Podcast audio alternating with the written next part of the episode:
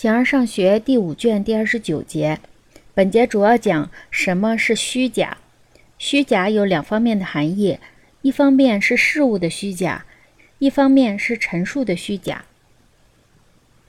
形而上学第五卷第二十九节，虚假一方面是事物的虚假，或者由于不实在或不能证实，正像说对角线是可以通约的。或者你坐着，这其中有的永远是虚假的，有的是暂时的，这是由于这些事实并不存在。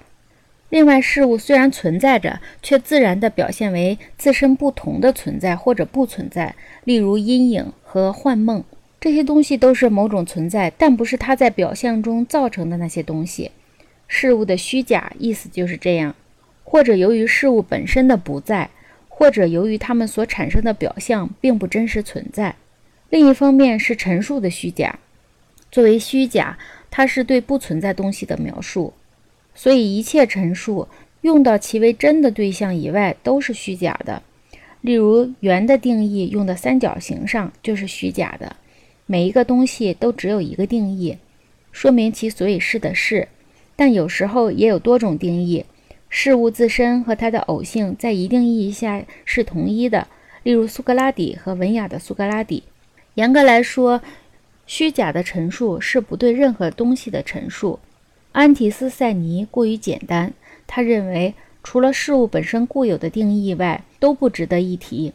定义是一对一，由此得出结论，不存在矛盾，大致也不存在错误。然而，对每一事物。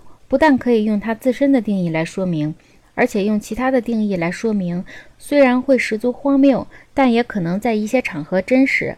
例如，八可以用二的定义被说成倍数，这些东西是这样被称为虚假的，以至于虚假的人是指熟练的、有意的说假话，并且除自身外没有其他的原因，他自己对别人造成这样的言语。正如我们称那些造成虚假的印象的事物为虚假一样，在西比阿斯篇里，同一人既是虚假的，又是真实的论断并不中肯。他设定虚假就是有能力作假，这种人智多虑广，并且设定有意的作恶的人更加的了不起。这样的错误论断来自推理：一个故意跛行的人比一个不自愿而跛行的人更能干。这种跛行是装出来的。所以，如果跛行是有益的，应当是件坏事。这和他在伦理学的情形一样。